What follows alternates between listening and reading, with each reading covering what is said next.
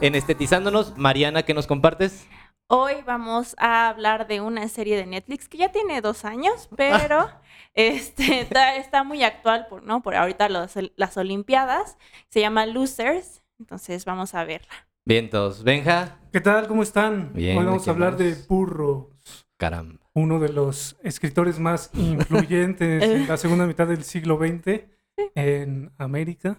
Estuvo aquí en México, donde protagonizó un incidente curioso Cualquier y cosa. vergonzoso del cual vamos a hablar hoy. Y me acuerdo que cuando inició el, el episodio 1, o el, lo que intentamos hacer de teaser o trailer, tú hablaste de que ibas a traer Ya estaba prometido. hace 200 años.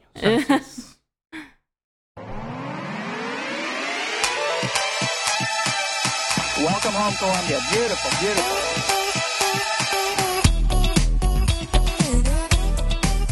Y en los titulares del mundo, muchachos, muchachas, el 27 de julio de 1910, o sea, hace poquito, nació la actriz mexicana, pues Lupita Tobar, que como saben, eh, fue la primera santa en la película titulada así, de la novela de Fernando Gamboa, en la cual pues también tiene la característica que fue la primera sonorizada en el cine mexicano.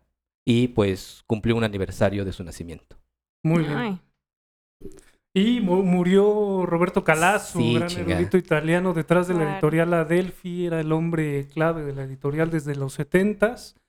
Eh, gran ensayista, toda su obra está publicada en español, la mayoría, en la editorial Anagrama, Anagrama. ¿no? admirado también por, por Herralde, por todos nosotros, ya lo habíamos mencionado en, en uno de nuestros episodios, pues nada más recomendarles que lo, que lo sigan leyendo. Las bodas de Cadmio y Armonía es uno de los mejores, está ese de K, Acá. bueno, búsquenlo en Anagrama. Perfecto. Y bueno, yo les traigo chismecito. Ajá. Este, Scarlett Johansson va a demandar a Disney. Yo la apoyo. bueno, ya saben que acaba de estrenarse su película de Black Widow. Ajá. ¿no? Por fin había tenido su, su película de su personaje, ¿no? Y pues eh, resulta que en el contrato no venía una cláusula donde pues le dieran dinero para pues la plataforma, ¿no? Es decir, estaba solamente la cláusula de que le iban a dar dinero a pues de la taquilla, pero de la plataforma de Disney Plus pues no venía ninguna Nada. cláusula, pues no, no le van a dar Qué nada. astutos. Exacto, y pues como le fue muy mal en la taquilla, eh, pues Está va a demandar. Pues Es sí, que ya va a demandar. cine, ya el cine desapareció desde Sí, exacto. Entonces, pues habrá que ver qué pasa con los actores y las plataformas que están destruyendo ahí un poco el cine. Claro, y teatro, Mariana. También. ¡No! y entonces. ¿Qué tal, muchachos, muchachas? Estamos otra vez aquí en el episodio número 13, episodio cabalístico. Mariana, ¿cómo estás? Muy bien, muy bien. Aquí con este clima cambiante, de repente sol, lluvia, pero bueno. Y además Benja con su porte y nunca se quita el suéter. Además con este calor. ¿Verdad? O sea. Fer entiende, eh, o sea, eh, Benja entiende que te tienes que quitar tu suéter de vez en vez. No, no, no, mejor que abra las ventanas aquí el señor. ¿Cómo estás, Benja? ¿Qué tal? Yo sigo a la gente que me interesa porque la única gente que me interesa es la que está loca. La gente que está loca por vivir, loca por hablar, loca por salvarse, con ganas de todo al mismo tiempo. La gente que nunca bosteza ni habla de lugares comunes, sino que arde. Arde como fabulosos cohetes amarillos explotando igual que arañas entre las estrellas. Una frase de Kerouac en el camino, muy a cuento de lo que vamos a hablar hoy. Claro. Perfecto. ¿No? Claro, Benja. Y en nuestro andar de la camionetita eh, rodante, que pues Víctor amablemente pues nos, Que no, ha nos sido, conduce. que no ha sido poco, ¿eh? Ya llevamos varios kilómetros ahí. Sí, ya, Sí, ya ya el- recorrimos. El metraje ya es bastante, ¿no? Ya le toca un servicio también. No- nos encontramos a un trans- una transeúnte ¿no? que andaba por ahí, vio la camionetita, ya saben, con estos rótulos que dice estetizándonos, ¿no? Así como, como tortería, ¿no? Eh, e hizo la parada a bien y la tenemos aquí. Por favor, Fer, preséntate. Hola, eh, yo soy Fernanda, eh, soy una sobreviviente del Oroxo. Eh, pues sí, yo estudié arte y pues terminé trabajando en un Oxo, en el Oroxo. y, Habitual. pues, Sí, me despidieron. ¿Pero por qué te despidieron, Fer? Cuéntanos. Pues yo tenía hambre y dije unas papitas. A mí, dice que eran muy caras esas papas, eran arte. Y pues bueno, aquí estamos. Perfecto. Aquí vamos en el camino, en esta camioneta destetizándonos. Y Vientos, La, vientos. la atenuante parece ser no que se comiera las papas, sino que tirara la envoltura en el bote de basura, ¿no? o Sí, sea, estaba tirando sí. arte. Ahí ves a Mónica Mansuto buscando en la basura la intervención de Gabriel claro. Orozco, ¿no? Que Una de sus Fer. Fer bien después de su Sí. torta, tiró, ¿no? Pero pues aquí está la Fer, este... Y también lo que me estoy dando cuenta es que Víctor eh, cambió ya de instalación. Sí, ya, ¿no? ya hay una nueva. Hay una, Hay una nueva. instalación nueva, ya quitó la protesta a la 4T, que era la de la extensión, y ahora tiene algo más ambiental. Un poco de influencia tuya del bioarte. Un poco del bioarte, arte povera, a- ¿no? Sí. land art. Land art, ¿no? ¿Qué pasa ahí, Víctor? No sé qué es lo que ocurre. Yo me imagino que este, sucedió algo en la semana y pues tenemos una instalación aquí en la camionetita. No sé si la, también la camionetita va a empezar a vender artículos de este tipo. Pero o, pues, a, bueno. o a lo mejor pensó que nos falta oxígeno, entonces unas plantitas, ¿no? Ahora, pobres plantas con este calor, pero bueno. Benja, nos habías contado al inicio que traías a alguien eh, fuerte. Traía uno de esos temas que ya habíamos prometido desde hace 150 años aproximadamente. aproximadamente antes de la pandemia. Así es. Eh, estamos hablando de que, pues Burroughs, ¿no? Todos conocemos a Burroughs, tenemos ahí una referencia vaga. Ujú. Para hablar de él, yo diría, pues habría que empezar por la generación Beat, ¿no? Que básicamente está compuesta por otros dos muchachos de altos vuelos llamados Jack Kerouac, del cual ya leí un fragmento, y Allen Ginsberg, con el famosísimo Aullido. Aullido. Entonces estaríamos diciendo que el Aullido, eh, el almuerzo desnudo, Desnudo. y El Camino, en El Camino son las tres obras más importantes de, de los chicos de la generación Beat, ¿no? Que qué hacían o qué establecieron o a quién molestaban, pues básicamente ocurre que en la década de los 50 del siglo pasado, pues se vivía en, en América del Norte el famosísimo sueño americano, toda esta economía pujante de posguerra, la familia, em, la estabilidad económica, social, todas estas conquistas, ¿no? Y había un grupo de muchachos expulsados de las universidades, un tanto marginales, que experimentaban con la droga, que gustaban de escuchar jazz, todas estas cuestiones, eh, y que además se oponían a este statu quo, ¿no? Ajá. Era como un- una, una respuesta muy contestatarios ellos, ¿no? De ahí se desprende el señor Burroughs, que sale de Estados Unidos por ahí del 49. Sale huyendo a México, en donde busca pues un poco más de libertad, ¿no? Un poco... Uno va a donde no lo conocen para hacer lo que le place, ¿no? Así es. Entonces sale con su mujer, llegan a México en el 49 y se instalan en la bellísima colonia Roma, que está aquí a dos pasos Así de es. donde estaciona Víctor su camioneta. Ahora que Víctor, en lugar de que la ponga en la, en la sombra, la No, pone y nos deja aquí en el sol. sol. Me vale madre. Y ahorita con esta pinche lámina que tenemos aquí, pues, pollos rostizados aquí. Así vamos a acabar. Entonces Así es, llegan a la Roma. así es, sí, eran una pareja muy linda de adictos, adictos a cualquier cosa, adictos a morfina, heroína, adictos a raticidas y a... Y al amor. Ay, al Al amor. Sí, sí, sí. Era una relación peculiar además porque, bueno, Burroughs era, entre otras cosas, era homosexual, ¿no? Pero pues tenía una relación muy intensa con esta mujer, con la cual además procreó también un, un pequeño. Bill, ¿no? Parece. Sí, era el pequeño Bill, Ajá. Que junto con una hija que tenía esta chica Joan Bolmer, pues ya eran la familia de cuatro, ¿no? Que llegó a México. Familia feliz, Claro, ¿no? ¿no? Pues sí. Entre morfín. ¿Cómo dormían a los niños? Pues Monitas. pínchalo. Ajá, ¿no? Pínchalo para que se duerma. Entonces se encuentran en México, pues el paraíso, ¿no? Droga barata, Claro. este, Impunidad, ¿no? Sí, digo, nadie los perseguía, ¿no? unos tuburios hermosísimos, ¿no? Como los que hemos asistido por ahí a Ah, grabar sí. eventualmente. El teatro. El teatro, por ejemplo. Eh, amigos, una serie de amigos, porque había una comunidad muy importante de estudiantes aquí. en... Fíjate, era, era una escuela eh, que después se convirtió en lo que hoy es la, la Universidad de las Américas de Puebla. fíjate. ¿Ah, sí? Sí, estaba aquí en la calle de Ah. San Luis Potosí. Ah, Muchos extranjeros venían y hacían ahí maestrías, licenciaturas y demás. ajá. Entonces, por, por ahí andaba estudiando burros con otros muchachos igual de, de inquietines que él.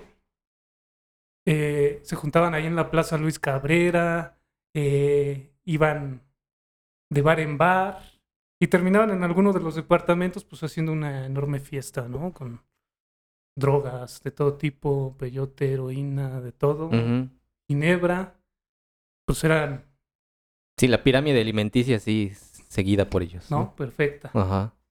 Eh, todavía en la calle de Monterrey existe el edificio donde ocurre el incidente que voy a comentarles. Se dice mucho que la gente va y busca y quiere ver si hay algo ahí, o si se impregna de algo del espíritu de Burroughs, no lo sé. Eh, actualmente las personas que viven en Es ese número decir, ¿no? 10 de Monterrey dicen ya déjenme en paz, ¿no? No quieren más visitantes. Van grupos de estudiantes, van grupos de extranjeros, día y noche tocando a la puerta. Qué incómodo, ¿no? O sea, estás ahí. Fastidioso, ¿no? Me deja pasar, ¿no? O sea, pero pues es una casa normal. Sí, pues. Es una casa particular, además. Ajá, y además, ¿qué espera la gente que va a visitar ahí? O sea, tomarse la foto o... Aquí, aquí, aquí tocó la pared. Ajá, ¿no? O, o qué diablos. Les voy a dar la dirección, pero prometan, A ver si ustedes sí se animan Ajá, también. ¿no? prometan no acudir, ¿no? Por favor, porque ya los vecinos están muy molestos. Sí, pobrecitos. Es el número 122 de la calle de Monterrey. Ok. Ahí casi esquina con Álvaro Obregón. Ajá. Ujú. El departamento se supone, cuenta la leyenda, que es el número 10. ¿Y qué, ¿Y qué ocurre en este departamento? Pues en una de esas noches de fiesta alocada, se dice que Burroughs era amante de las pistolas, aparte de la poesía y de los hombres. Em, iba a vender una que él tenía, ¿no? Había quedado en un bar con, con- con un sujeto para venderle una pistola. El tipo nunca llega, pasan del bar a la- al departamento a Ajá. la fiesta y pues él con la pistola en mano, la pistola cargada, simplemente le dice a Joan, su mujer, a Joan Ujú. Bolmer, eh, que si estaba lista para, para efectuar el, el número de Guillermo Tell, ¿no? Cualquier Cosa que, cosa. cosa que parece que ya lo habían practicado muchas veces porque ella accedió sin ningún problema. O también como estaba ella, ¿no? No, pues ambos estaban muy bien en ese momento, ¿no? Estaban puestos, colocados, como Ajá. dirían los españoles. Estaban ya colocados y pues llevaron a cabo el, el dicho número que consistía en que Joan Bolmer se colocaba el vaso de ginebra sobre la cabeza y Burroughs a cierta distancia, no muy lejana, tenía que disparar y bueno, hacia el vaso, ¿no? Pero bueno, algo pasa, las cosas no salen bien y pues Burroughs dispara en la cabeza, cae, cae instantáneamente muerta la mujer y pues comienza todo, Pélate, carnal. todo el ajetreo, ¿no? Esa es una versión. La otra es que ella abiertamente lo había retado, lo habría estado retando, eh, alardeando él con el uso de las armas y todas estas cuestiones. Ella habría dicho que no era capaz de disparar, que no tenía las agallas y bueno, ya sabes. Te tocan el orgullo y no te... Sí, ya ves que sí. veces, ¿no? Entonces, ¿qué sucedió? No sabemos. Lo que es cierto es que el disparo falló y Burroughs fue arrestado. Ajá. Fue arrestado, fue procesado, una cosa muy rara. Las autoridades ahí? mexicanas no estaban preparadas para esto. Mm. Está 14 días en prisión, nada más, 14 días. En Lecumberri, por cierto, que ha sido casa de, Mm, de varios muchos. artistoides, ¿no? Ha sido casa de Siqueiros, ah, también estuvo ahí eh, Revueltas, estuvo más adelante José Agustín, Ah, nuestro también. propio representante de la generación Sí, PIB. sí, sí. Ujú. Sí, la contracultura aquí. Entonces, pues 14 días, imagínate, por asesinato. ¿no? Pues resulta que, que no, que el abogado, que la familia, todos intervienen para rescatar al muchacho y dicen, pues no, es que fue un accidente y se maneja la versión entonces de que pues el arma se accionó sí. Sí. Ahí- Sin querer, ahí, le- Ahí- le apunté y uy. en le dirección cayó. a la cabeza de la señora, ¿no? Ahí hay algo, eh, porque Bernabé Jurado es quien hace Ah. su representante legal. Así es. Está este, está este libro de Bucket sobre el abogánster. Ajá. Y es la novela sobre Bernabé Jurado. Entonces, Bernabé Jurado aquí en el país, en esas épocas, pues era el... Es el a, a él le debemos el mote de abogánster. Entonces, revisas la, revisas el- el- la novelita y narra ese suceso. Ese episodio. Y está súper cagadísimo porque sí, dice que recibe una llamada, así como tú bien ahorita lo acabas de escribir. Y dice, no, pues es que es un gringo, ¿no? Entonces le dice, no, pues es que sucedió. Y dice, pélate. O sea, pélate a otro, este, a otro hotel. Yo ahorita llego. Llega tarde, pues lo procesan, etcétera. Y pues era súper conocido que este Bernabé Jurado era así una artimaña de corrupción, de manejo de drogas, de mujeres y Claro. demás, ¿no? El caso es que eh, él busca la forma en la cual el juez Ajá. le, este, lo, lo cambien y quede un compañero él de la Escuela Libre de Derecho. Alguien a modo, ¿no? Un Ajá. juez a modo. Pero dicen que eso eran unas prácticas habituales de él. O sea, eso era muy, muy común de él. Entonces lo cambian, le queda un cuate de él y le dice que pues lo chispe, que lo libre. Y cuando le toman la declaración, pues ya este, está este cuate de Bernabé Jurado y empiezan con jueguitos muy típicos también de, de, de Bernabé, Ajá. en el cual la declaración, así como le iban escribiendo en la máquina de escribir, él pasaba con una pluma y la rayaba. Y luego se ponía a jugar peleas con el juez y rompían las hojas. Entonces lo que quedó el expediente quedó así, un, o sea, entre mordido, roto, tachado, Tachado, parchado. nada, nada. Pues obviamente sobornaron para que, para que saliera. Claro. Y claro. en su declaración final, este Bernabé Jurado dice que esto que tú acabas de decir, que no fue Burroughs quien disparó. Fue, si hay, si hay alguien a quien se le tenga que acusar de, de este asesinato, es a la pistola, no a Burroughs. Claro. Neta, La- neta. la- es que Neta, la pistola neta. es como es como la mano fue al balón, ¿no? O sea, la pistola fue ajá. Exacto, neta, o sea, sí, eso, eso es lo que dice ese güey. No, no tiene unas cosas, está súper cagado. Una joya de No, verdad, la neta, eh. así como el negro durazo, neta vale la pena ah, ver lo que es nuestro México, neta. Y la México suerte que tuvo William Burroughs al llegar a- con el abogado preciso, ¿no? Ahí quién sabe, ¿eh? porque como su familia se enteró para ir directamente. Yo creo que su familia ya conocía quién, la neta, podía sacarlo de. bueno? Sí, la neta, ¿no? Porque, pues nada más así que lo hayan encontrado, no creo. Sí, todo esto se movió con influencias dinero y demás, porque, bueno, el abuelo de Burroughs parece que tenía algunos millones ahí acumulados, dado que había inventado una maquinita de Ah, estas de calcular, ¿no? de calcular así Ajá. como para contar y esas cosas. Entonces, pues sí, tenían un poco de reservas, ¿no? Entonces todo se movió así con, con dinero, eh, su efímero paso por Lecumberri, 14 días. Y bueno, ese incidente va a hacer que, que Burroughs se, de- se, de- se decida escribir, ¿no? Hasta entonces, Se le quitó la pena. Mm. pues, pues no tenía gran cosa que eh, escrita. Y a partir de ese hecho se desarrolla toda la obra posterior. ¿Cuáles son las más importantes, Benja? ¿Cuáles son las obras? Eh, el almuerzo desnudo, que aquí traigo mi edición, mira. Ah. Ay. Siempre estuvo forrada desde que me la regalaron, Ay, güey. por una cuestión de no sé qué cosa. y mejor no quitarle el, el forro. Eh, porque- sí, es el carácter del libro. Es artesanal, ¿no? Todo así como... Igual todo lo de Burroughs está editado por Anagrama. Anagrama. ¿no? Anagrama, Ajá. sí. Este, después está Yonki y después está Queer, Queer. ¿no? Y, y en la estructura narrativa, pues obviamente tenemos ahí influencias de desde dónde. Porque tampoco es una, estru- una estru- una estructura lineal. Eh, pues hay influencias de todo, ¿no? Pero los beats también están muy influenciados por personajes como Artaud, ¿no? Como Mm. Antonin Artaud, como el surrealismo. eh, Los dadas, ¿no? También. Que es- bueno, según yo lo veo más evidente con Arto, por, ¿por qué será? Por...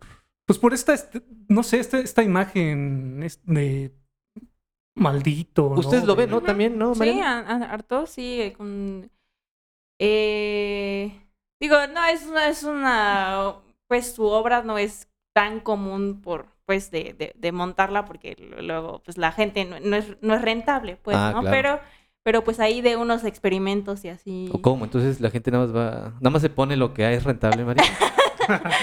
no, Pues, pues, no me digas eso. Ajá. Pero sí, sí hay para de ejercicios. eh, el. Ay, se me fue ahorita, pero. Este. Pero sí, Pero sí sí. lo ven, ¿no? O sea, sí, sí, lo revisan, ¿no? Sí, se realiza. Entonces tenemos ahí como esas influencias del surrealismo, del dadaísmo, de Artaud, que se ven en esa... Sí, pero sobre todo en Burroughs tenemos la influencia. Ah, La basura. No Víctor, espérate, no no Víctor. vayas a sacar la Víctor, instalación, eh, exacto, no, no, Víctor, Esto- Cuidado con lo que tiran a mí. Ya lo dije. no le va a pasar a Fer, Ya lo Fer, cuidado con lo que tiran. Este, sí, pues en el 53 por fin queda libre. Y, y bueno, se entierra Joan en, en Ciudad de México, donde murió. Y Burroughs a partir de eso empieza a desarrollar la obra. A partir de ese incidente, es como el motor creativo para todo, lo- todo el Burroughs del futuro, ¿no? Entonces ya lo escribió él en el prólogo de Queer. Dice, todo me lleva a la atroz conclusión de que jamás habría sido escritor sin la muerte de Joan. ¿No? ¿Neta? Eso lo escribió 34 años después.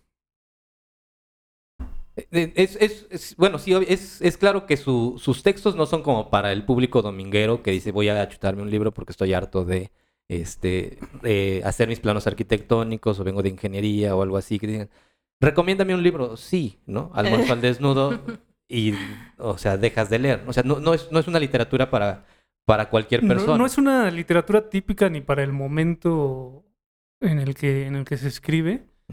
Eh, se habla de drogas, se habla de una sexualidad muy abierta, de relaciones eh, hombres con hombres. ¿Tú crees que Burroughs sí pensaba de- en eh, hacer este literatura o crees que él sí dentro de su mente estaba transgrediendo como una especie de canon literario? No, o sí, sencillamente era como el desmadre de las drogas y la fiesta. No, sí, sí, sí estaba, estaba consciente de, de estar haciendo literatura, ¿no? Sí hay, sí hay ahí una estructura y sí hay un, un discurso, ¿no?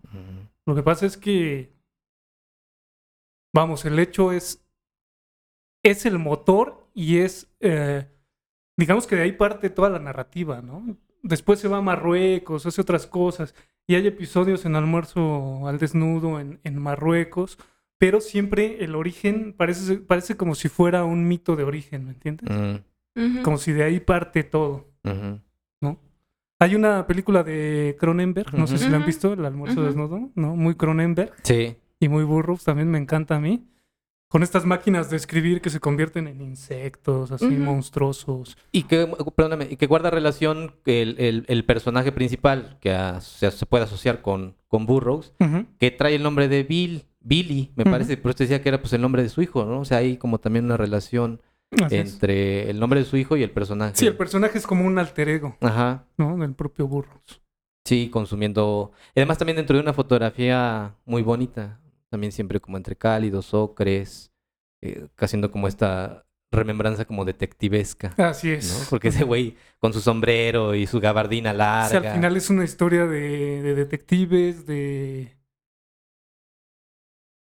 Pues un tanto policíaca, ¿no? Así Sí. un poco de, de noir, un poco de... Pero también con presencias alienígenas, estos insectos horribles, la paranoia de la Ah, droga. Está increíble. La Y que también. Burroughs llegó a escribir otra, bueno, escribió varios guiones también para cine, pero uno de los que recuerdo, que se me va el título, ahorita se los digo, eh, es sobre, parece que la, la podemos situar en este contexto, es sobre la Tercera Guerra Mundial, un grupo de científicas feministas le cortan como el cerebro a un, eh, a un chico y están como en una búsqueda de hacer un golpe de estado en Gales.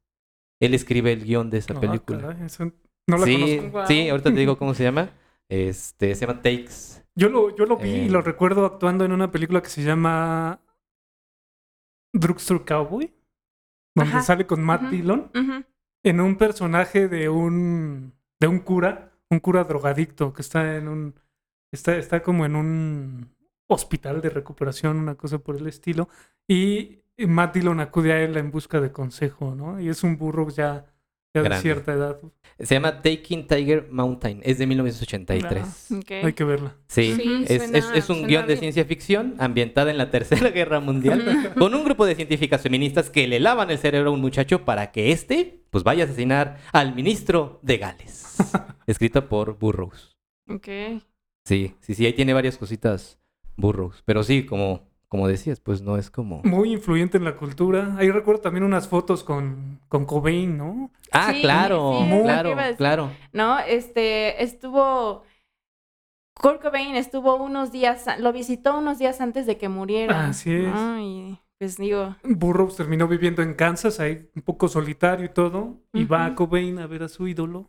Así es. Porque incluso Cobain quería que ya ese güey grabara una, un, un video previo, Sí. ¿no? Que ese güey fuera como el Jesucristo. Ajá. sí, sí, sí.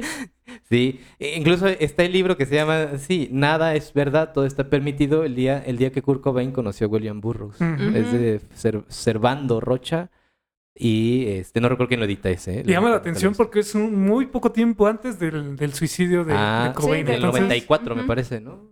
no sé qué habrán podido estar platicando ahí o, o qué consejos le habrá dado el, el viejo Bill. Sí. O le, o le mostró el número de Guillermo Tell Á- Ándale, así le hice a mi esposa.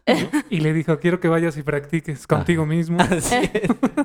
No sé, no sé. Es. Aquí tengo el dato del de Bernabé jurado, brinqué un poquito de tema. Eh, la fianza fueron 2.312 dólares. Fíjate. 2.312 dólares. Este, le dieron al jurado otros 2.000 más y otros 300 para sobornar a los expertos en balística. Porque hubo cuates que después se metieron cuando estaba el departamento cerrado por las ventanas para quitar las aproximadamente 30 botellas que había, las jeringas, toda la droga y limpiar el depa. La para que- escena del crimen. Ajá, ¿no? Y entonces pues todo eso, todo eso se pagaba aquí en la justicia mexicana con, con varo, ¿no? Pues ahí está, el buen Bernabé. Ese es Bill Burroughs. No sé. Este, ¿Ustedes han tenido alguna aproximación con la... ¿Con un, ¿Con un Guillermo Tell? Ajá. No. Afortunadamente. ¿Tú en teatro, Mariana, alguna vez hiciste algo así? No, bueno, ya que habl- hablan de Guillermo Tell, pues sí, ¿no? Evidentemente me tocó leerlo, pero pues no, afortunadamente nunca nos tocó hacer esa escena, que bueno. ¿no? ¿Qué tal si de repente fallaban? pero, pero sí. No, sí, qué fuerte.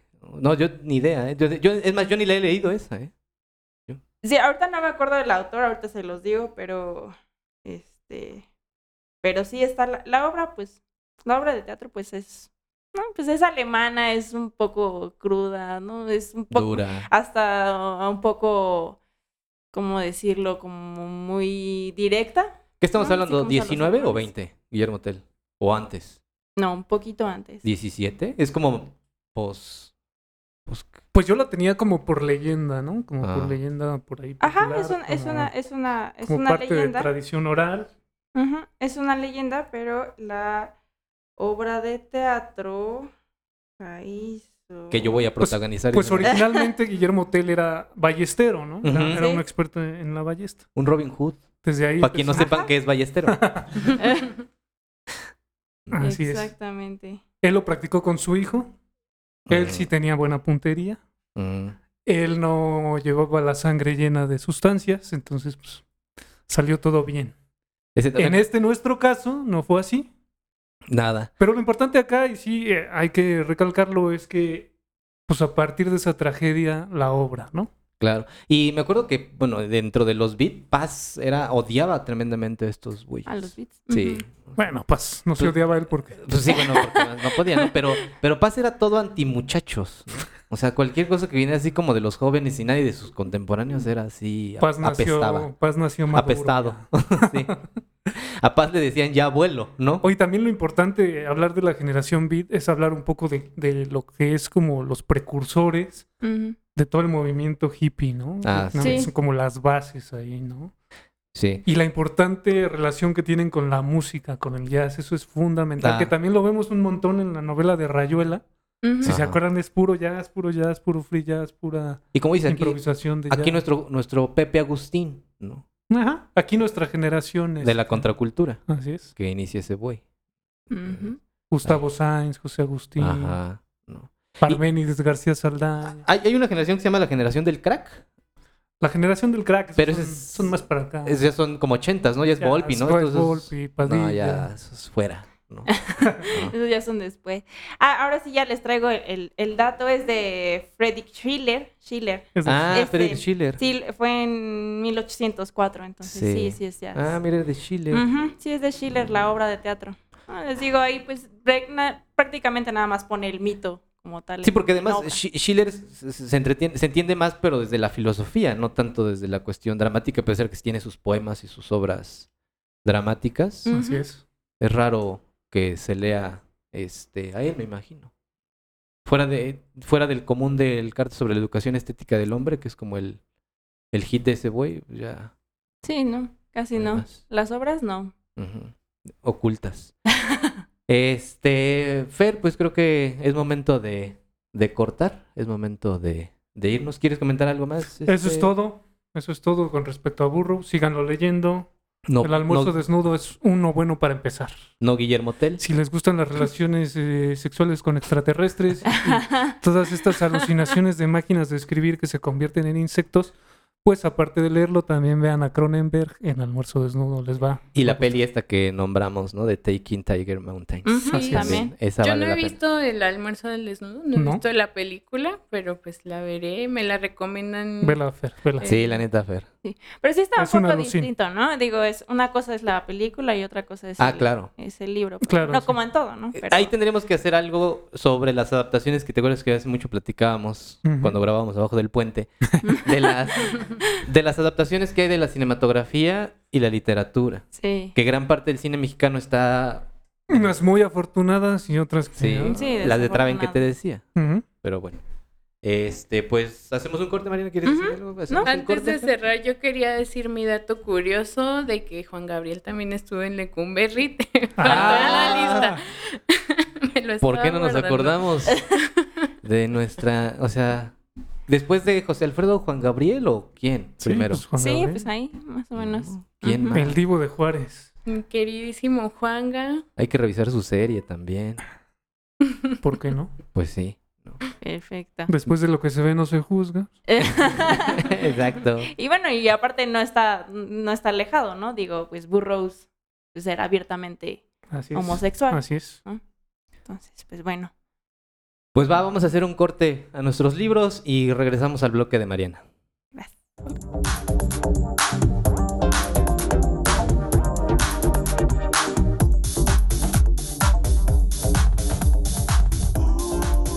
Y en la sección Dardos a Ciegas, eh, yo les traigo hablando sobre eh, Bernabé Jurado, pues la novelita que medio me leí, se llama El Abo Gangster, la historia de Bernabé Jurado.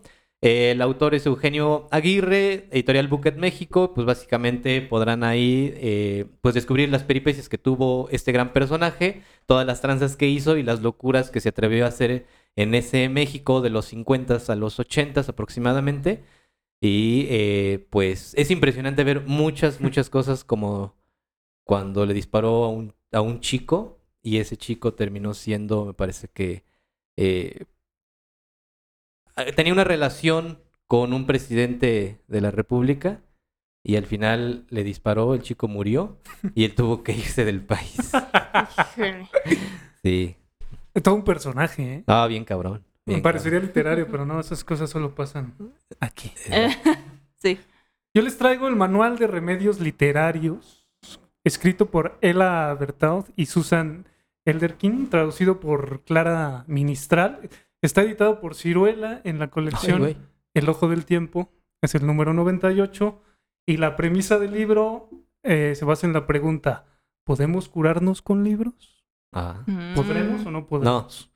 Eh, buscan ellas o pretenden eh, que el lector se cure del mal de amores, de las anginas, crisis de identidad, insomnio, resacas, vergüenza, pesadillas, miedo a volar, catarro, miedo al compromiso. Oh. Todo el poder, todo el poder curativo de la lectura en este original y divertido tratado de biblioterapia. ¿Quieren ver algunos ejemplos? A ver, ¿Qué les gustaría ver de la adolescencia, por ejemplo? ¿qué recomiendan? Recomiendan una buena dosis del guardián entre el Ah, centeno, el Salinger. el hospital de las ranas de Moore. Ajá. Eh, en la juventud está el placer Ay, ves en éxtasis. de Denton Welch. Eh, por ejemplo, para el, alar- el- el aletargamiento, eh, recomiendan a mi queridísimo Cervantes. Ah, ¿no hay uno para el COVID? ingenioso Hidalgo, Don Quijote de la ¿Para qué Mancha. recomendarían a Burroughs? Pregunta. A Ah. Burroughs para, pues no sé, Para el- como para el pulso, ¿no? Cuando te tiembla el Ah, pulso. Por ejemplo, para el insomnio, eh, recomiendan el libro del desasosiego de Pessoa, Ah, el de del cual ya Pessoa. El que me regaló el Robert. Gracias, Robert. Ya te lo regaló Robert, ya lo tienes. Sí. Eh, miedo a la muerte. ¿Han, experimentado miedo a la muerte? Yo sí. Todas las noches. Entonces, pues léanse 100 años de soledad de Gabriel Ah. García Márquez Claro. o El ruido de fondo de Don Delilo. Eh, obsesión. Obsesión. Si son obsesivos compulsivos, así Sí. como, como mi Como queridísimo Víctor, este, pues les vamos a recomendar La muerte en Venecia Ah, o Moby Dick de Herman Melville, la, muerte en Venecia de Thomas Mann. Eh, pues es- son algunos de, de los ejemplos de estas joyitas que podemos encontrar en este libro. Chingón libro. Eh, lo único que estoy, no estuve de acuerdo. En el precio. El precio ahí anda más o menos, pero cuando ellos hablan de dejar de fumar, ponen ahí un libro que se llama La eh, Naturaleza Muerta con un pájaro carpintero de Tom Robbins, que yo pues más bien estaría poniendo ahí como, como La conciencia de seno, un gran libro, Ajá. se los recomiendo para dejar de fumar, Ah, eh, de Pavese, ah. Cesare Pavese. Ok. Pero en general son muy divertidas y buenas entradas, ¿no? Ellas no garantizan la curación total, pero sí como... Pero de menos te, sala- te sana el alma. ¿no? Como un consuelo, ¿no, Mariana? Sí, Sí. Como un apapacho para que la pases menos mal. Perfecto. Eh, bueno, yo eh, para ya irnos adentrando en estos temas de los deportistas, Ah. ¿no? este, pues les recomiendo eh, de qué hablo cuando hablo de correr, de correr de Haruki Murakami, ¿no? El eterno este- No Nobel. Sí, exactamente, exactamente, siempre nominado, Ajá. nunca, Nunca ganado. Nunca ganado, exactamente. No, es un buen libro. A mí la verdad es que eh, cuando la leí la primera vez, ¿no? estaba un poco ahí sumida hablando de esto de los de los de los libros para sanar el alma. Ah, Este, este libro un poco también sana un poco el alma porque es el recorrido de Haruki, es, es casi como una crónica, más bien, más que algo de ficción, es en realidad una crónica. ¿no? Es de él hablando de cuando eh, él corre, mm, bueno, corría, porque ahorita por el COVID pues no ha podido irse a los maratones, pero pues sí corría maratones eh, y pues aquí habla, nos habla un poco de su experiencia y de lo que pensaba él mientras estaba corriendo, ¿no? Y de esta y de estas cosas de, de, de la fortaleza mental, ¿no? Al estar, sobre todo en un maratón, ¿no? Porque vas solo y nada más tienes de repente ahí las estaciones pues, de agua, pero prácticamente es uno ¿no? Consigo, consigo mismo. y el- mismo y pensando ahí que no te derrotes, no te derrotes, ¿no? Entonces, pues, se los recomiendo, ¿no? Está muy, ba- está muy padre. Vientos. Murakami corriendo a buen nivel. Exacto. Venga.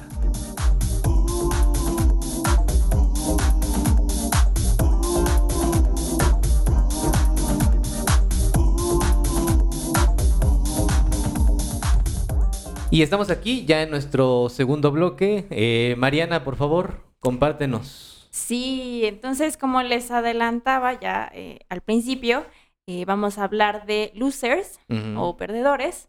eh, Nosotros. ¿Verdad? Presente. Levanto la mano. ¿no? Eh, de la serie de Netflix, digo, es del 2019, pero ahorita que están las Olimpiadas, pues es, es bueno traerla de nuevo a colación, ¿no? Porque es prim- primero que nada es una muy buena serie. Eh, son episodios cortos de poco más de 24 minutos cada uno, solo son ocho capítulos. Y pues habla cada uno de una historia diferente de un, bueno, de un deportista diferente.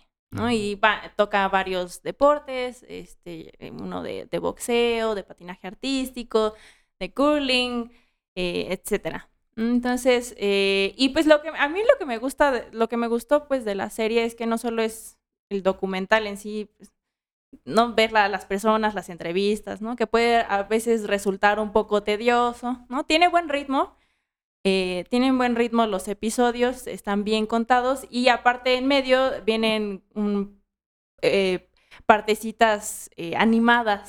¿no? Que la verdad lo hace más ameno y lo hace más, eh, pues, cercano, ¿no? Pues lo hace, pues sí, cuenta la historia mucho más, pues sencilla, Sí, claro. ¿no? Y pues yo eh, quería hablar más de el, el episodio que pues a mí me gustó más, que fue el, el es el episodio 4, me parece, que es el de los jueces. Tres me parece. Tres, ajá. Ajá, sí, porque el 4 es el de curling. Ajá, el que no vi. Qué bueno que vas a hablar de eso. Es como en la, es como en la escuela cuando decían, hoy vamos a hablar a lectura y tú no leíste esa lectura, ¿no? pero, eh, pero ese sí lo viste. Ese sí, ese sí lo leí, maestro. Sí, Em, no, donde habla de la patinadora Suria, ¿no? que es una patinadora fra- francesa, ¿no? que primero, pues ella pues viene de una historia pues familiar pues Ah, peculiar, ¿no? Porque es, es adoptada, ¿no? Es adoptada por pues unas pe- una pareja blanca. Entonces ella prácticamente lo, lo que lo que ponen ahí, pues ella prácticamente siempre se crió pues entre pues no, pues normal, ¿no? Ella nunca tuvo ese problema racial ni nada, ¿no? Eh, pero pues este deporte de apreciación, que es el patinaje artístico, cuando ella se dedi- quiso dedicarse al patinaje artístico, pues lamentablemente este deporte es, es mucho de, dependes mucho de lo que los jueces les guste, de lo que los jueces digan, eh, pues esto a mí me parece estético, esto a mí me parece bien ejecutado, ¿no? Porque aunque tienen elementos técnicos, ¿no? Está separado, están los elementos técnicos y los elementos artísticos, ¿no? Como tal, sí está separada las calificaciones, pero pues es, pues también dependes de si al juez le gustó cómo caíste o si al juez le gustó cómo moviste la mano, cómo, cómo te ves al girar, ¿no? Tu uniforme, ¿no? Exacto. No, de- también, también depende mucho de la vestimenta, ¿no? La vestimenta les gusta criticarlo mucho, ¿no? Entonces, si, si traes algo, traes el color verde chillante que a un juez no le gusta, te va a bajar la calificación solo porque traes el verde chillante que a él no le gusta. Sí.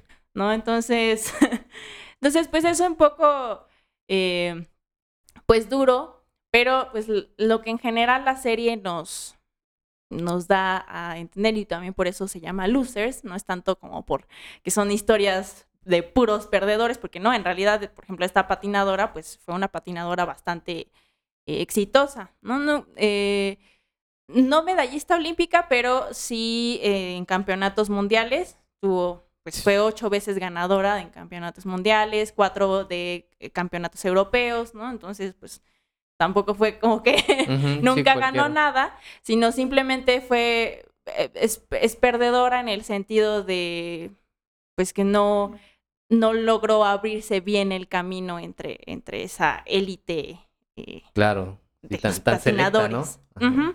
Y en general, pues la serie nos habla de estas, de estas dificultades que, que atraviesan los, los deportistas en sus carreras, ¿no? Y que los juzgamos a veces demasiado, ¿no? Y la presión mediática a veces es, de- es mucha y, y, pues se terminan tronando. Y que, como dices, es, el, es, es como el resultado de lo que también vemos hoy en día. Eh, Hoy con los Juegos Olímpicos. Traías también ahí la notita, ¿no? Traían la notita de...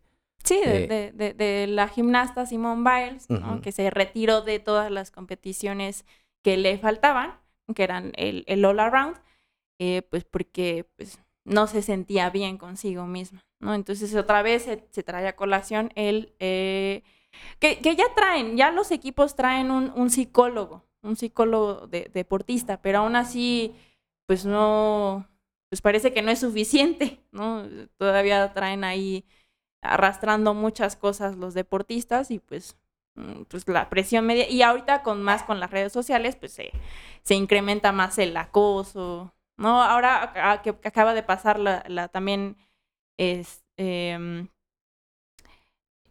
eh, en, en el fútbol, ¿no? En el fútbol que, que perdió la, la Eurocopa eh, los- el equipo inglés, Que le empezaron a, a lanzar comentarios racistas ahí a los jugadores, ¿no? Entonces es un poco, pues sí, o sea, los jugadores que, que, que fallaron los penales, ¿no? Entonces, pues sí es ¿Ah, un hubo poco... Eurocopa? No, pues es un poco eso, ¿no? Que, pues, digo, son, son humanos, ¿no? Lo decía Michael Phelps, pues, al final son, siguen siendo humanos, ¿no? Simplemente están un poquito más entrenados que la mayoría. Claro. Pero- pero- Poquito, poquito, hay varias cosas ahí porque hay un nivel de exigencia brutal, Sí. hay mucha competencia Sí. y hay también como esa cultura de ganar todo el tiempo, ¿no? Ajá, exactamente. Entonces, cuando alguien se siente mal, como Simón Biles, y dice honestamente, abiertamente, desde su, su malestar, que ya no puede, entonces ahí pues lo que eh, asistimos a un momento que, sin precedentes, ¿no? Un Viñas- atleta hablando de su salud mental. Claro. Viñaski, que es un filósofo, eh, había abordado esto durante- hace ya mucho tiempo y creo que también viene como a, a- como a referencia en, en- en esto que estás o que se está tratando. Eh, él menciona que eh, la filosofía del deporte está arraigada en la, en la antropología más profunda, que es el deseo de vivir y de terminar con el otro. Y en esa contrapartida, pues se gestan ya lo que van a ser las reglas y los valores, y se ostenta la cuestión del triunfo propiamente al ponerse por encima de la muerte. Y que de ahí cargamos esa cuestión un poco del triunfo o de la victoria, no a partir un poco como de la empatía que puedas sentir o que tú puedas sentir con tu equipo o hacia los demás, sino más bien el, el deseo de, de- de sobreponerte por el otro, o sea, encima del otro, no importa cómo sea. O sea, Ujú. pareciera que ese es como lo que se sigue cargando y ahorita con esta ruptura en la cual pareciera humanizarse más los, eh, los atletas, entra esta controversia. Claro. Hace algunos meses ya también Naomi, Naomi Osaka. Osaka Naomi Osaka. Ujú. había protagonizado un, un momento parecido, ¿no? Donde se había bajado de la, de la gesta de Roland, Ga- Ro- Garros. Roland Garros, eh, también argumentando que estaba cursando una depresión, ¿no? Entonces, pa- pareciera o nos tenían acostumbrados a que estas personas pues son de hierro. ¿no? Que, y siempre nos hablan de la mentalidad y de que se vencen a sí mismos. y- Claro. De alto rendimiento, ¿no? Claro. Sí. Atletas de alto rendimiento. Pero aquí, aquí lo que estamos viendo y estamos presenciando es que pues también son seres humanos y que todas las presiones del mundo también recaen sobre, sobre ellos, ¿no? Sí, claro. Porque a lo mejor la, la referencia a lo mejor es como el, el clásico guerrero griego que tenía que aguantar vara de todo, Ah. no llorar, ¿no? Y, eh, pero también está esa parte de la tragedia. Y, ganar la batalla de las Termópilas, ¿no? O Exacto, por lo menos ahí exacto. morir y dejarla. Pero está también esa parte de la tragedia, ¿no? Que propiamente surge al, al guerrero más noble, al que más chido es, pero pues es el que se quiebra primero. Claro. Pero nos quedamos más con esa parte en que tiene que ser un Terminator que resista todo, frío, calculador y que pues puede soportar el peso del mundo. Pero pues ahorita en esta especie de revolución de las emociones o de la salud mental es más, más evidente. Sí, claro, ¿no? Digo, sí, es decir, no es que los deportistas antes no hayan dicho, oigan, estamos teniendo problemas con todas estas presiones que nos están dando, ¿no? Simplemente pues no se, ha- no se hablaba, nunca... No, se hablaba, ¿no? sí, Estaba no. siempre entre el entrenador y el, y el atleta y el y- y atleta. hasta ahí se quedaba. Yo recuerdo las gimnastas, ¿no? Que eran Sí. sometidas a grandes presiones. También, sí, Eh, y desde muy corta pra- edad, sobre todo. Practicaban desde niñas, su cuerpo se deformaba, Sí. eh, competían con lesiones y uno se venía enterando que estaban lesionadas después de mucho tiempo. Sí, O exactamente. sea, una cosa también un poco inhumana. Y aún así Sí. existen todavía comentarios en, en contra de, de este tipo de eh, respuestas o, o- o Sí. experiencias en las cuales se expone las- la situación. O sea, todavía estaba leyendo en la mañana que había comentarios en los cuales decían, pero ¿cómo es posible si es un atleta de alto rendimiento? Tiene que estar. Eh, pues acostumbrada a sufrir eso y peores cosas y demás. Pues no sé. Ahí creo que, como les digo, creo que en esta eh, especie de revolución de la salud mental y de la exposición de las emociones, pues creo que no queda ya ese, ese discurso.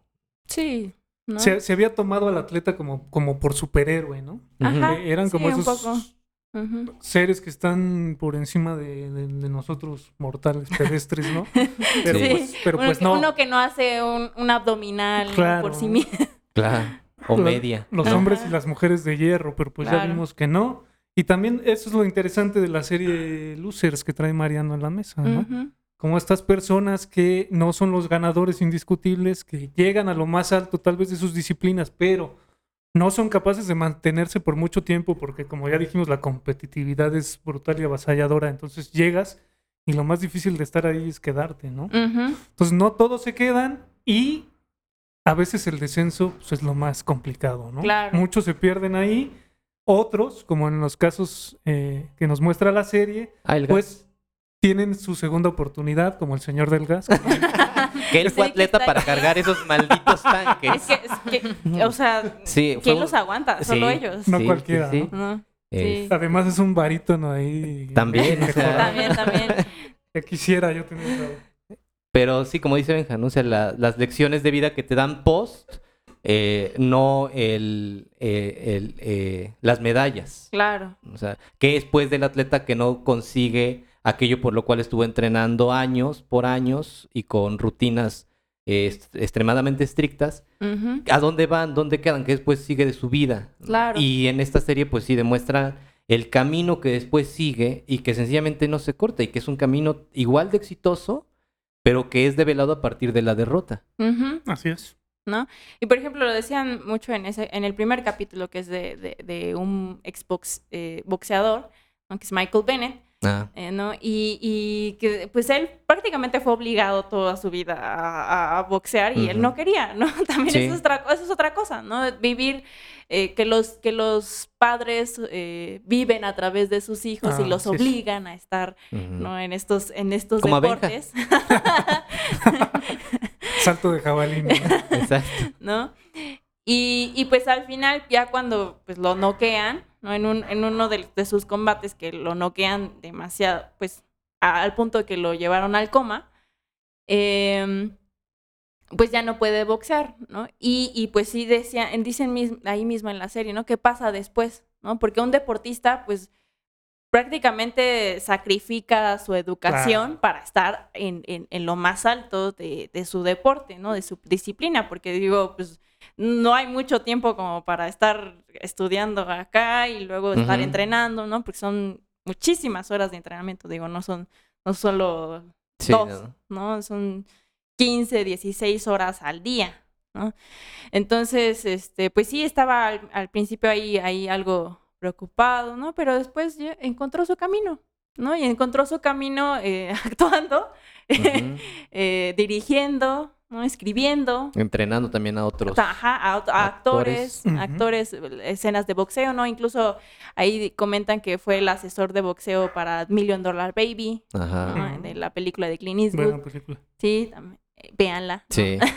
otra, otra historia, ¿no? De, de, de, de los deportistas que, a los que obligan, ¿no? Porque igual es esta historia de, ¿no? Pues de, de estos deportistas atormentados, ¿no? Y que justo no, no se habla de su salud mental, no se habla hasta que ya, ya descubrimos después sus historias que, Mm. que estuvieron, fueron abusados tanto tiempo, ¿no? Eh, que venían de, de hogares destructivos, ¿no? Pero antes, mi- en- en- mientras, compiten, no sabemos nada. Como lo que mencionamos de la película de Tonya. Ajá. Que también, pat- o sea, patinadora, contemporánea a, um, A- Surey. Ajá. eh, y que pues también viene de un, eh, de un proceso familiar complicado, de violencia, de una madre también, como tú bien decías también, que eh, ve proyectada Sí. en, en su hija lo que ella no pudo realizar. Claro.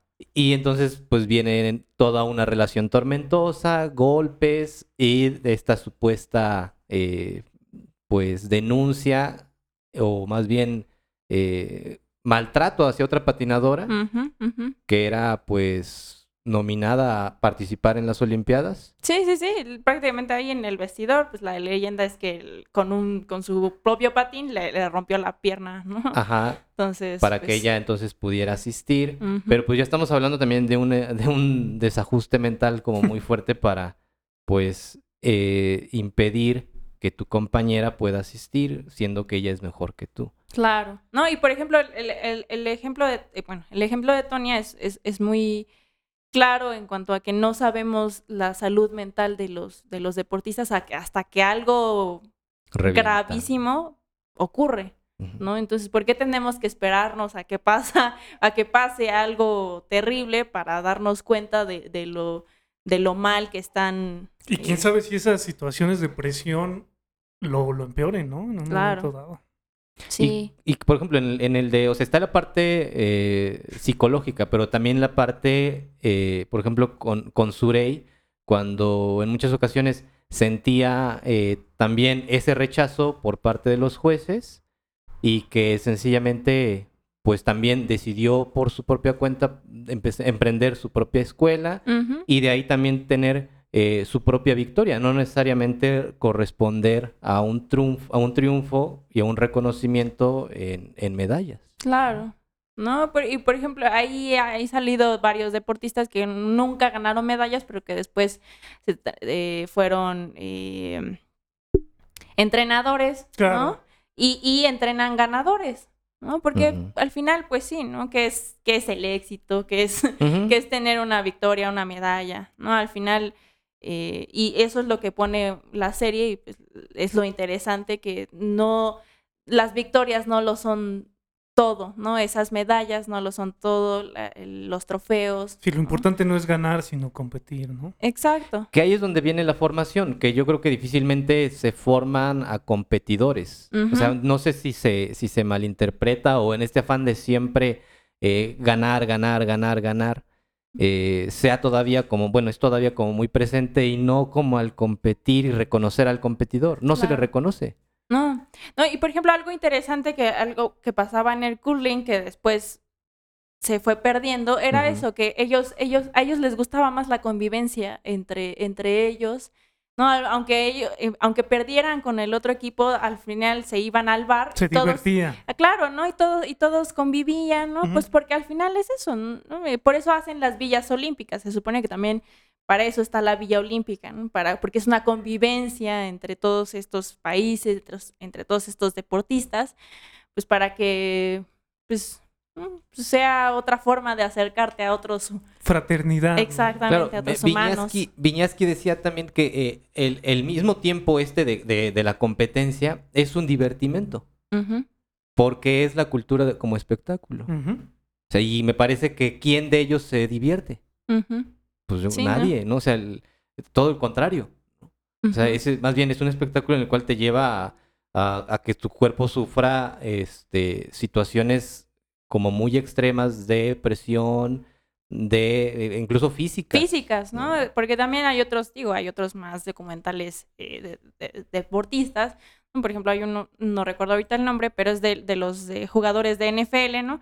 Que pues de tantos golpes que se dan en la cabeza, ¿no? Pues al final empiezan a desarrollar eh, pues problemas, muchos, muchísimos problemas eh, mentales debido a tantos golpes, ¿no? Entonces, Los boxeadores. Claro, ¿no? También los boxeadores. Entonces, también ahí queda un poco la duda de qué tanto, ¿no? De qué tanto sirve exigirse tanto si después, eh, 10 años después, vas a estar sufriendo por eso. Eso es terrible, ¿no? Lo, lo corto que es la vida en el Del deporte, deportista, ¿no? Y de que dependes de tus facultades y que además si tienes una enfermedad o, no sé, algo crónico, degenerativo, y eso empieza a mermar todavía más rápido y Sí, porque a los, a los 30 años ya estás fuera, prácticamente. O Sí, sea, prácticamente, sí. el a, mi- promedio- a mi edad ya, ya eres No, un jubilado. ya, ya, ya eres muy viejo, ya, ya, sí, ya estás entrando apenas, híjole. Sí. Sí. Y depende de la disciplina igual, ¿no? A mí me sorprendió mucho ahora viendo las Olimpiadas, como hablando de el comentarista, como esta gimnasta está como ya en la madurez de su carrera, a los 24 años, y yo como, uy, no, pues ya soy una señora. Sí, ya, ya vuela. Ya aquí. vuela. Yo creo que en la ya. gimnasia es de los más evidentes. Sí. Empiezan Sí. muy, muy, muy, muy, muy, muy chicas. ¿No? Que, que de hecho se cambió la regla, ¿no? Antes no permitían que fueran tan chicas, justo para, pues, para protegerlas un poco de, de toda esta presión, ¿no? Pero después dijeron, es que empezaron a, a entrar más niñas, ¿no? De 16 años, dijeron, bueno, pues vamos a permitirlo, desde, a partir de, de 16 años ya pueden competir en las Olimpiadas, sí, pero pues estamos viendo ahora las consecuencias de, de que compitan tan, tan chicas, ¿no? Sí, yo creo que también surge mucho esta cuestión como hasta como por naturaleza, bueno, sí es que hay naturaleza humana, pero esta como necedad de guerrear todos contra todos y no de comprender de trabajar en equipo, trabajar este en comunidad y creo que más bien sigue manifestándose como la, la guerra de todos contra todos, o sea, de triunfar por encima del otro y pues Es, es muy famosa la frase esta en latín, ¿no? De sitius altius fortius. O sea, más alto, más rápido, más fuerte. Más tienes que ser eso, ¿no? Eso es lo que tienes que representar como atleta. Y en los deportes individuales es donde se ve mucho esta cosa, ¿no? Ya lo decía Mariana acá en este deporte, como en conjunto, donde pues sí vas, haces una cuestión más fraternal, te diviertes un poco, pero cuando eres tú solo contra el mundo, yo creo que ahí es donde se manifiesta lo que dices, ¿no? Esta parte de, sí. me los tengo que comer a todos, porque si no me comen. Pues sí. ¿no? Y aparte no eres tú, es tu país. Sí. O sea, Claro, o sea, aparte, sí, no importa tanto tú, sino que lo que representas. Al final me parece como que también es muy bélico, ¿no? Las Olimpiadas es como una es una guerra, entonces no podemos tampoco pretender que sea sana, o sea, sí, creo que ahí es como ver de dónde viene y como que al final sí se busca como que los países se impongan sobre otros y sin importar sus atletas, un poco pasando por encima de, de sus atletas. Sí, por eso a mí me queda como muy claro desde los anteriores Juegos Olímpicos, me acuerdo que estaba, no recuerdo qué, qué práctica estaba viendo, pero era, creo que lucha grecorromana, y, y veía, dije, no, pues es como el ideal del guerrero, o sea, que tengas que aguantar, que tengas que ser resistente a cualquier clima, que tengas tener un- unos dotes y unas cualidades superiores a los demás, y que ahí tengas que sobresalir por encima de los demás, cueste lo que cueste. Sí. No, lo decía el, el boxeador este, ahí en- mismo en la serie, que los boxeadores son los mayores mentirosos del mundo. ¿no? Ah, Y yo sí. creo que no solo los boxeadores, sino en general los atletas son los mayores mentirosos del mundo, ¿no? Eh, Siempre ocultando todo a, a- a, pues... Ah, Pero a- ahora no sé cuál pueda ser el devenir de, de- del quehacer deportivo a partir como de estos como válvulas, de estas como válvulas de escape que permiten ya considerar la parte de la salud mental, la parte de las sensaciones, de los sentimientos, cómo van a quizá ir evolucionando y van a eh, influir en posteriores competencias. Ah, me acordé ahorita de un, un ejemplo, ¿no? Había un clavadista en los ochentas, ahí por Seúl y todo eso, Greg Lugani, Mm, Ujú. Que era homosexual, pero era totalmente en el closet, ¿no? Entonces él, pues no podía hablar de su relación. No, ¿y luego en dónde? Había mucha presión, fue, estuvo enfermo de SIDA en el Mm. momento más álgido de la enfermedad. Y ahora lo que vemos en estos Juegos Olímpicos es que hay muchos atletas que se declaran Sí, abiertamente. abiertamente Es- homo- son unos juegos, les llaman de la diversidad. Entonces, hay muchas cosas que sí, sí están, Pues que se están transformando. están cambiando, Ujú. Pero sí todavía falta, ¿no? Sí, pues no que in- inclusive el, el- el- el grupo de, de este grupo, me parece que de voleibol eh, alemán, que no decidió ocupar, aquí se me va exactamente el Ah, dato, que no sí. des- que no... Noruego, noruego, Ah. fue el, el- equipo noruego, ¿no? Que, que no quería los bikinis, Ajá. sino, sino los shorts, Así es. ¿no? Pues sí, ¿no? Pues Y que aún así fueron multadas. Ajá. O sea, a pesar de eso, esa regla de necesariamente tener esta eh, erotización, sexualización como muy evidente y ellas tratando de no, eh, de imponerse ante ello y pues todavía son multadas. Me parece igual muy sorprendente. O sea, hoy me enteré que fue también como una lucha de las gimnastas poder usar trajes completos en lugar de como pues bodies cortos. Y dije, bueno, pero es como ya me parece incluso ilógico que eso siga siendo un problema. Y ahora que lo mencionas con los bikinis, digo como, no, pues sí es ilógico, pero sigue pasando completamente. Me- Sí. me- en realidad me sorprende eso que comentas. Sí, y que se hace presente también en la de Tonia, cuando Tonia se confecciona su propio vestido Ah, y tuvo una participación ya más adecuada. Bueno, siempre tuvo como participaciones como de un alto nivel, pero el conflicto era su cuestión familiar, personal, y, los jue- y el juez le dice, es que no, ahora no fue tu situación como familiar, ahora es la cuestión de tu estética, de Sí, tu, de tu de vestuario. tu vestuario. Caray. ¿no? Sí, entonces, pues sí, hay un largo camino que recorrer. Sí, to- son todas estas cosas y todos estos detalles los que rodean la vida de un atleta, los que tiene que soportar y los que finalmente van terminando por quebrarlos, ¿no? Ahí en la serie también lo que veíamos es cómo, y se habla en, en el episodio, me parece, de el maratonista que se pierde en el desierto, de una Ujú. palabra importante que se llama resiliencia, ¿no? Ujú. Mm, que se trabaja mucho con los atletas la primera parte de su carrera, mientras son productivos, ganadores y demás. Pero ¿quién trabaja con los atletas una vez que su carrera está terminada? ¿no? ¿Cómo, ¿Cómo enfocan esa vida hacia un futuro, ¿no? Y casi, bueno, en estos casos casi ellos se lo han tenido que encontrar así como entre por accidente y a punto de la desgracia, una segunda oportunidad para, para vivir después de ya no ser el número uno en su disciplina, ¿no? Claro. Mariana, ¿algo para concluir? ¿Algo para pues, em, pues hay todavía hay muchas cosas que se tienen que cambiar en los deportes, ¿no? A pesar de que estos juegos, como bien lo decía Benja, son los juegos de la, de, la diversidad. todavía no solo tiene que ser de la diversidad, sino también de la atención a, pues al otro, ¿no? También tendría que ser de la empatía, ¿no? Que se supone que tendría que ser eso, una celebración nada más de los humanos, pero pues veremos para dónde.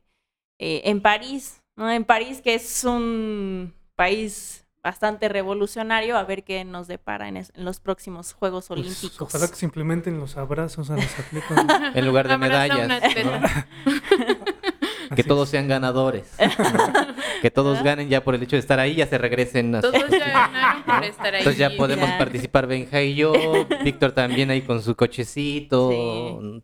Cualquier cosa, ¿no? Sí, entonces, sí, esos son precisamente los cuidados que se tienen que tener, ¿no? Porque, mm, digo, está bien que se exponga la cuestión mental y de la salud, pero ¿cuáles son esos riesgos de sobreexagerar ese tipo de situaciones? En el hecho de decir, bueno, eh, quizá yo no siento eso, pero nada más con la finalidad de sacar ventaja, digo que tengo un problema mental o que eh, el régimen de exigencia también para ellos, ¿no? No tanto de los entrenadores, sino para ellos también disminuya por el hecho de que, pues, si les gritan fuertes, este, pues ya no va a haber disciplina y entonces pues ya van a estar permitiéndose hacer lo que quieran. O sea, es, que es, muy delgada la línea, ¿no? Sí, es muy fina. Entre esto que es muy válido que nos acaban de evidenciar, porque le sucede y porque lo sienten y porque pues estamos eh, llenos como de este entorno de las sensaciones y los sentimientos, pero también quienes van a ocupar esto para sacar su para su propio beneficio. Eso es como lo riesgoso. Que llegue a convertirse en una estrategia. ¿no? Pues sí, ¿no? O que sencillamente no le puedas hablar fuerte porque ya hay una cuestión ahí como de que pues, ay, no. Porque también como ya lo dijo Fer, ¿no? No deja de ser una guerra que se juega en otras o, está fuera del campo de batalla, se juega en otros eh, campos, pero no deja de ser una guerra al fin, ¿no? Entonces en la guerra y en el amor todo se vale y pues ahí también, bien lo dices, puede ser una estrategia a futuro, ¿no? Sí, sí que sí. De desequilibrio. Que, sí, como le digo, pues hay que revisar eh, a ver si no el mundo se acaba de COVID primero y ya no hay Juegos Olímpicos. A lo mejor también son nuestros últimos Juegos Olímpicos de la diversidad, ¿no? Eh, pero si seguimos los humanos, pues entonces a lo mejor sería ver en unos años cuál es el devenir y las prácticas y condiciones para los atletas en esas cuestiones mentales y cómo éstas se sacan, ¿no? Este, Benja, ¿quieres concluir algo? No, pues vean, vean la serie que nos recomienda Mariana, está buenísima. Sí, está súper buena. La verdad no soy como la más fan de los deportes, pero me atrapó, entonces véanla. Qué bueno, ver, qué bueno. Eh, pues nada, eh, eh, ya para concluir, eh, yo le quiero mandar un saludo a Yadira, que nos ha patrocinado otra vez con libros para regalar en la semana uh. en redes, así que pues estén atentos, cualquier libro que puedan necesitar, pues no olviden buscar en En Busca del Libro Perdido, así, se, así se llama. Eh, y pues nada, eh, esto fue el episodio número 13. Gracias, Víctor. Ahorita estamos grabando en la camionetita Pelos de Ceniza. ¿Cómo se llama, Víctor? Cenizas de Luna. Eso, Cenizas de Luna. Eh, pues nada, eh, gracias, Fer. Muchas gracias. Gracias, Mariana. gracias, gracias. Gracias, a todos. Gracias. Pues yo soy Rodolfo y pues nos vamos. Próximo jueves, otro episodio de Estetizando.